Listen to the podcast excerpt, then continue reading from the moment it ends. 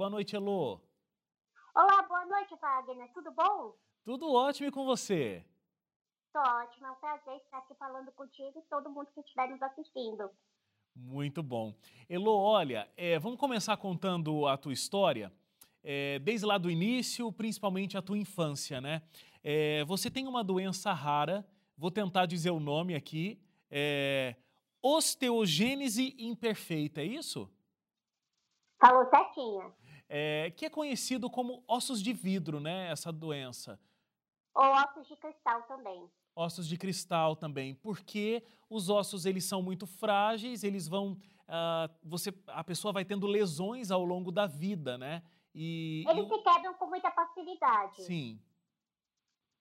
E... Principalmente na infância e na terceira idade. Com a puberdade, é, a gente ganha uma resistência um pouco maior.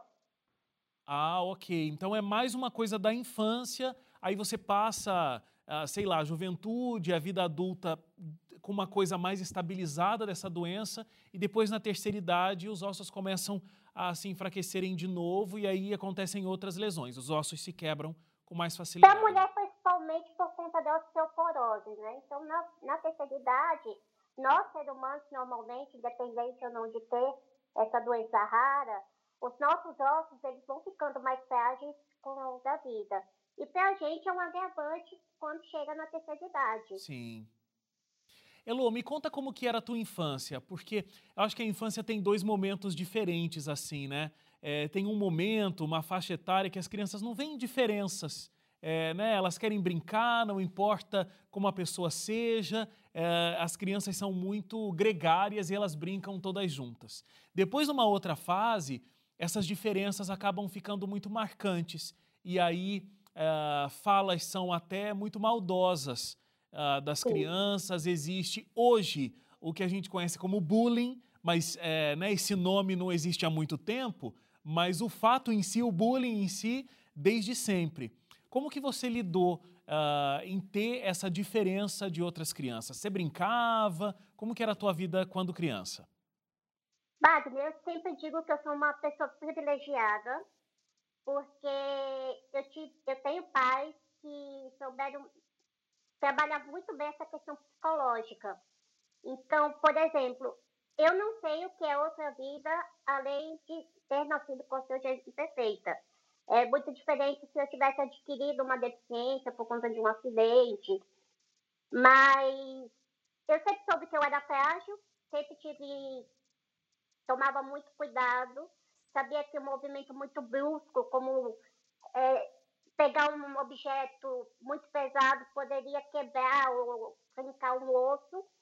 Então eu já tinha essa noção da minha fragilidade, talvez não tivesse noção do que era a doença osteogênese.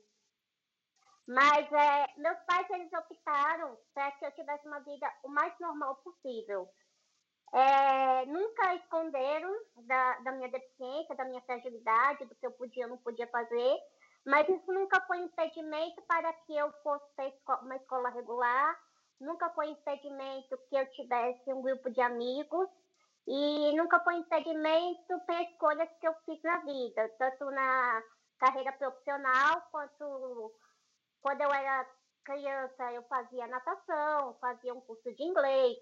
Claro, eu tinha recursos para isso, tá, Wagner? É totalmente diferente, Sim. eu sei, é, de uma criança que vem de uma família que não tem como dar esses recursos, é, tanto educacionais, de investir, né?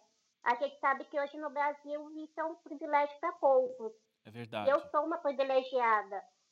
E eu tenho uma personalidade muito forte, né? Meu sobrenome é Rocha. então eu digo que eu faço jus ao meu sobrenome. E eu nunca fui uma criança, uma pessoa, uma mulher que se deixasse abater por certos comentários, olhares. É, foi uma coisa que eu fui construindo com a vida, não é uma coisa que eu já saía é, impondo minha personalidade, mas é, eu sempre fui a pessoa que era líder da, da sala de aula, era uma das crianças mais populares, nunca sofri essa questão do bullying diretamente, entendeu? é, sempre fui muito bem aceita na, na escola. Tem um fato muito interessante, não sei se eu posso contar, se a gente tiver tempo. Sim, por favor. Eu fui alfabetizada em casa, uhum. tá? É, meus pais tinham um pouco de receio na época como eu iria entrar, é, como eu iria, eu iria para a escola por conta da fragilidade óssea, saber se as crianças saberiam lidar comigo. Uma, imagina, uma professora com 20 alunos, é, tendo uma criança frágil, acho que eu digo nos ossos, né? E aí a alfabetização foi dentro de casa, com uma professora particular, mas aí para que fosse validado, para que o, o MEC, na época, reconhecesse que, que eu, eu estava é, sendo... É, de fato escolarizada, né? É, escolarizada, que eu falo no caso, tipo, cada, cada série avançando, sendo aprovada, né? E aí havia necessidade que eu tivesse que ser avaliada numa escola regular, pelo menos as provas. Uhum. E aí a gente conversou na época com, uma, uma, com a diretora da, da escola e ela falou assim, olha, é muito interessante que a Heloísa, pelo menos, é, frequente um dia na semana é, a, na, a sala de aula para que ela tenha essa vivência com outras crianças, porque o, o, o brincar também é importante para o desenvolvimento de uma criança, ela conviver com outras crianças. Claro. Para ela se desenvolver socialmente. E aconteceu isso. Eu, eu comecei durante um pouco tempo e uma vez por dia. E eu me dei tão bem com as, com as outras crianças, as outras crianças deram muito bem comigo, que as outras crianças começaram a perguntar por que a Heloísa só vem uma vez por dia, por semana, e nós temos que vir todos os dias. E eu questionava em casa o oposto, por que eu só vou uma semana enquanto todo mundo vai um dia? E aí, vendo que, que não havia nenhum problema e eu frequentar a, a sala de aula, então pouco tempo depois eu já estava matriculada nessa escola, indo de segunda a sexta, como qualquer criança como qualquer outra criança. É muito interessante como você vai narrando, sabe, Elo, porque é, eu acho que isso deve ser fruto de como os teus pais acabaram te criando, né? É, e de como a tua personalidade também, né? Como você citou uma personalidade forte. Porque, assim, eu acho que a deficiência, ela tem que ser encarada, qualquer tipo de, de deficiência, qualquer tipo de diferença, tem que ser encarada com normalidade, né? Sim, e, com e, certeza. E você encarou isso numa boa e por isso as pessoas te viam como normal ali dentro da, da escola, né? Você não, não teve que... É, é aquele lance, né? Quando a gente... Já entrevistei várias pessoas com algum tipo de deficiência. E aí tem um extremo onde todo mundo olha para alguém que tem algum tipo de deficiência e tem aquele rótulo do coitadinho. Poxa, coitadinho, vamos aqui, vamos fazer tudo, ai, é diferente, tal, tal, tal. Aí, a, aquelas pessoas que conseguem é, furar essa bolha do coitadismo e conseguem se superar e fica, nossa, olha como se superou, olha que super-herói, olha que ícone. É, e aí, é, essa pessoa, ela tem inclusive a obrigação de ostentar esse pesado título de ícone. Eu, geralmente, eu não gosto nem de um nem de outro. Aham. Uhum eu quero ser tratada e eu tento passar isso como uma pessoa, é, claro, como uma pessoa com deficiência, mas que a minha cadeira de rodas não seja o meu todo. Ela, é ela faz parte de uma pequena característica de uma Heloísa no geral. Muito bom, perfeito. Eu acho que é isso mesmo. E, e é muito difícil, porque o mundo não está preparado para ter esse olhar, infelizmente. Eu acho que vão acontecendo avanços, mas infelizmente não o suficiente para que todo mundo tenha esse olhar que você tem. É, e aí existem preconceitos que são estabelecidos por pessoas que convivem com alguém que tem uma deficiência, e isso interfere, inclusive, em como o deficiente olha para ele mesmo. É, né? E ele não se permite coisas por conta desse olhar e por conta desse preconceito. Sim, uh, o, o problema, a falta de acessibilidade, ela pode ser dita tanto na questão arquitetônica como também atitudinal. Atitudinal são atitudes, né? Como a gente acabou de falar.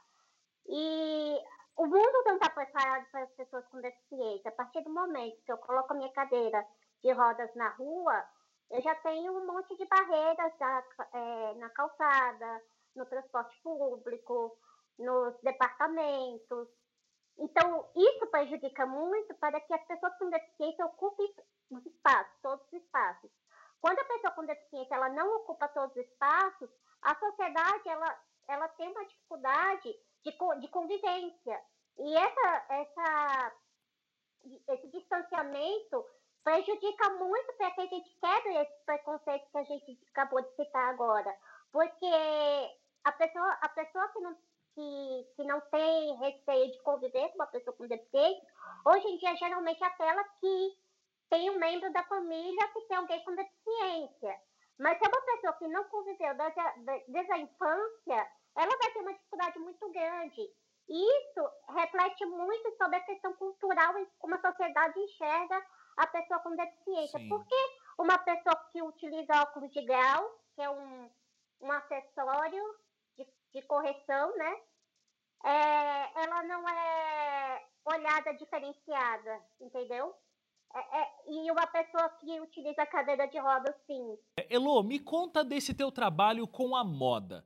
Como é que surgiu essa vontade é, de, através aí das tuas redes sociais, você falar desse assunto? É, porque é muito interessante, né? Quando a gente fala de moda, aí já existem vários paradigmas. A moda, uh, pelo menos a grande moda de mercado, ela está direcionada a um padrão de beleza é, que aí não só é, ele é muito complicado, ele, ele segrega das pessoas que têm algum tipo de deficiência, mas é justamente quem está fora desse padrão de beleza, altura, peso, etc. Então, como é que moda uh, foi a voz que você encontrou para falar, inclusive, sobre deficiência física? Eu sou jornalista por formação, eu atuo na área e eu já cobri alguns eventos, como jornalista, alguns eventos de moda.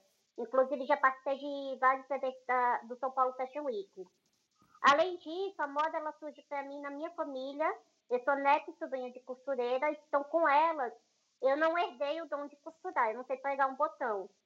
Mas eu, elas me ajudaram a construir o meu estilo, me ajudaram a, a conhecer o meu corpo e ajudaram a eu fazer as pazes com o espelho. Hoje, as pessoas, principalmente as mulheres, independente de ter ou não uma deficiência, elas têm muita dificuldade de, de, de se autoconhecerem justamente por esse mundo muito visual que a gente vive hoje. As redes sociais são um exemplo disso. Então, a gente se depara sempre com dietas malucas, com corpos da moda e, e enfim, tudo isso que faz a gente criar problemas psicológicos e sociais então, a gente vê inúmeros casos de depressão, é, bulimia, é, ansiedade, justamente por conta dessa pressão que a sociedade criou, né? Principalmente a indústria da moda.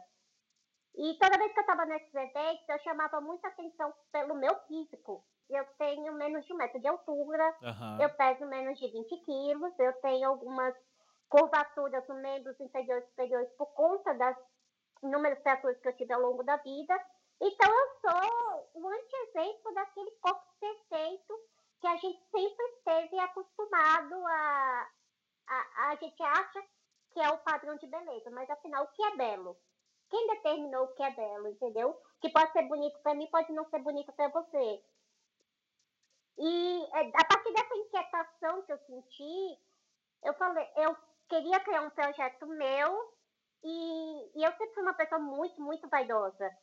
E as pessoas sempre falam dessa, nossa, mas você se veste bem, pedindo dicas de moda. E eu comecei a perceber que naquele boom de blogueiras, de perfis que falavam sobre moda, não havia representatividade de mulheres com deficiência. Então eu resolvi é, abrir meu guarda-roupa, como eu sempre falo, eu uhum. abro meu guarda-roupa e comecei a mostrar os meus looks, que apesar de toda esse, esse corpo que, que eu descrevi agora, é uma mulher de 35 anos, muito bem resolvida, e que se veste de acordo com a sua idade, sua profissão, seu estilo e sua personalidade. E que se eu posso, qualquer mulher pode. E aí, a partir disso, já são quase cinco anos de trabalho, eu comecei a aprender sobre moda inclusiva, que é uma moda é, destinada à pessoa com deficiência, com adaptações que facilitem o vestir, que tragam conforto e qualidade de vida não só à pessoa com deficiência, mas também ao seu cuidador. Uma pessoa com deficiência física, por exemplo, ela gasta duas a três vezes mais de tempo para colocar uma calça, uma roupa, do que uma pessoa sem deficiência. E a partir de todo esse conhecimento que eu obtive, eu fui criando conteúdos e hoje eu tenho um podcast destinado só à moda inclusiva, com diversos assuntos desse gênero, desse nicho da moda. É, realmente você disse bem, né, de que primeiro você teve que vencer é, essa. É, é, você fez as pazes com o espelho, como você disse, né? Você teve que aceitar a tua imagem, você teve que aceitar a sua autoimagem para que você pudesse ter essa coragem de fazer um trabalho que acaba te expondo, né? Então você, você se expõe e nessa exposição você faz bem, eu imagino, que para você mesma e para tantas outras mulheres. Como você disse, se você pode se sentir bem, apesar das imperfeições é, né, que o teu corpo tem por conta da doença, qualquer pessoa pode se sentir da mesma forma e que bom que todas as pessoas faz, façam essas pazes com o espelho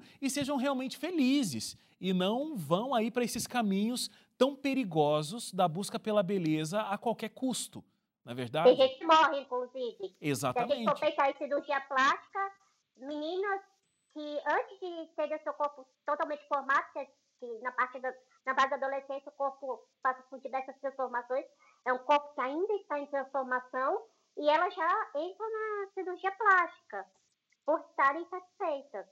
E aí, quando chega aos 50 ou 60, estão totalmente deformadas. Claro. É, pensando em tudo isso, uh, e você encontrou esse caminho que eu acho que é para você colocar a sua voz no mundo, né? Uh, a moda é só um canal para você falar de coisas muito mais profundas do que simplesmente a moda, mas é de autoimagem, de aceitação, é, de deficiência como algo normal e deve ser lidado dessa forma. É, a gente achou um texto seu, você escreveu para o site Casa Adaptada, e tem uma frase que chamou muita atenção. Você diz assim: Nós podemos ser mais do que está escondido em nós. O que é que você achou escondido em você e hoje as pessoas todas podem ver e você usa isso que hoje não está mais escondido em você? Eu acho que é a voz. É, eu nunca me escondi com o meu corpo, mas eu descobri pelas redes sociais e descobri que, por ser jornalista, é, eu poderia utilizar minha voz, meus textos, é, minha escrita, esse dom que eu acredito que eu acho que eu tenha, e, e, e caminhar o mundo. A internet, ela hoje possibilita a pessoas que até 20 anos, 20 anos, da, nos anos 90, 1990, por exemplo, é, não tinham essa voz na grande mídia, né? Uhum. Ou, por exemplo, aquelas poucas que tinham voz, às vezes elas não conseguiam falar tudo aquilo que elas, que elas conseguiam. Então, eu acho que aquilo que estava escondido de mim foi voz e coragem. É, eu nunca fui uma pessoa tímida, nunca fui uma pessoa de me esconder. Mas confesso que quando eu fui criar o modo em rodas, eu sabia que eu estava expondo completamente a minha pessoa, o meu corpo. Então, tem toda foto que eu coloco lá, meu look, pode ter certeza que é uma foto que eu estou, eu estou de acordo com ela. É, se é uma foto que eu estou insegura de postar, eu não coloco, porque é muito importante que eu passe essa segurança para quem segue o modo em rodas. Qual você acha que é o caminho do autoconhecimento para que a gente consiga revelar é, isso que está escondido em nós e a gente possa fazer algo mais profundo pelo mundo e por nós mesmos? Como é que a gente sai dessa sombra e, e vai para a luz de quem realmente nós somos? Eu acho que começar a escutar a sua voz interior é o principal. A gente, nós seres humanos ainda ficamos, somos muito seguros. A gente sempre quer a aprovação de um terceiro. A gente escuta o comentário de uma outra pessoa e a gente coloca, coloca da, a, a, opinião daquela pessoa como se fosse a, a verdade, a real verdade. Então, parar de escutar tanto, tanto as outras pessoas externas e começar a escutar você mesmo. É, o que, será que aquilo que o outro está mandando eu fazer é o que realmente eu quero fazer? Então, aprenda a ter voz para isso, aprenda a criar seu estilo. Não é, é num, o, o, o, estilo que outra pessoa diz que é para você seguir, nem sempre é o caminho que você quer seguir. Então, a, ouça a voz da, da sua intuição, do seu coração. Muito bom, muito bom, Elo. Queria te agradecer muito por essa conversa, realmente muito inspiradora. Que espero que Deus continue abençoando a sua vida, abençoando o seu trabalho, que começou tão simples e acabou se tornando né, um negócio para você é, e tem ajudado tantas pessoas. Muito obrigado e que Deus continue te abençoando. Amém. E eu, eu agradeço imensamente o espaço e poder falar um pouco sobre o Moda em Rosa, da minha pessoa, e a importância da moda inclusiva e quem quiser saber mais sobre o tema ou quiser conversar comigo, é só seguir o arroba Moda em Rodas nas principais redes sociais. Muito bom. Obrigado também a você aí de casa que ficou com a gente até agora, acompanhando aqui a história da Heloísa. A gente volta amanhã, às 11h30 da noite. Até lá. Tchau, tchau.